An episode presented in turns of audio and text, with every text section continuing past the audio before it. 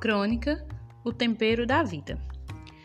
Sexta-feira de manhã, num calor de infartar, tum, tum, tum, tum, tum, meu WhatsApp anuncia: Minha turma já me aguarda na Avenida Centenário, próximo à Cesta do Povo, para um protesto em prol dos nossos direitos. Lá vou eu, cabeça erguida, peito estufado, um cidadão consciente no meu trajeto, percebo que a cidade é um verdadeiro formigueiro. Pessoas chegavam de vários bairros, povoados ou até municípios vizinhos com seus produtos para comercializar. Todo dia de feira é assim. Agora, leitor, avistei um senhor que virou minha cabeça e dilacerou meu coração. Sentado no banquinho, barbas envelhecidas pelo tempo, gritava com voz frágil, chamando seus fregueses. Olha o tempero verde, olha o tempero verde. Os meus olhos pretos encontraram os olhos azuis daquele homem, judiado pelo trabalho do campo e pelas ações dos anos. Talvez tivesse uns 50 anos, mas aparentava mais de 70. A gritaria dos estudantes me lembrou da passeata. Já na avenida, me juntei às várias escolas públicas, particulares, universidades, empresas e outras instituições. Trajando preto, cartazes em riste, apitos e buzinas expressando nossa revolta. A avenida agora era só nossa. Como o tempo não favorecia, foi necessário milhares de garrafas de água, geladinhos e picolés. Os vendedores ambulantes enchiam os bolsos.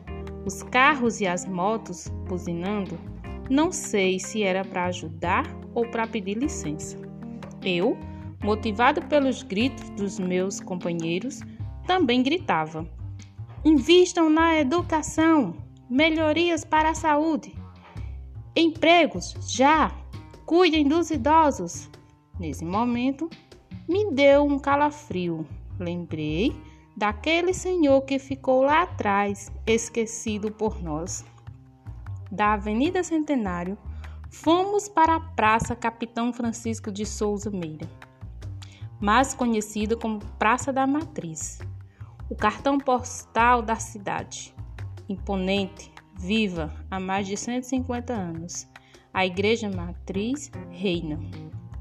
Nesse lugar, a emoção aumenta.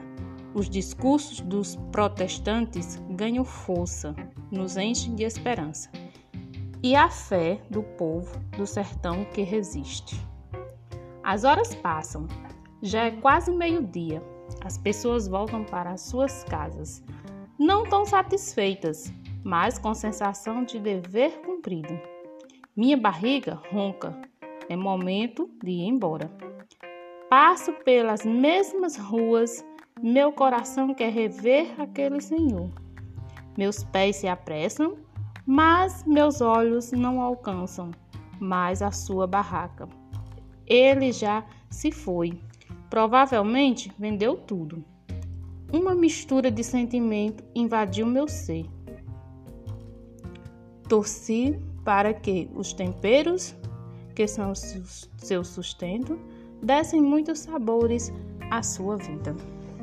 Autora, autor Luiz Gustavo Carlos Moraes, professora Rosângela dos Santos Marques, Escola Oscarlina Oliveira Silva, Brumado, Bahia. Texto finalista da Olimpíada de Língua Portuguesa 2019.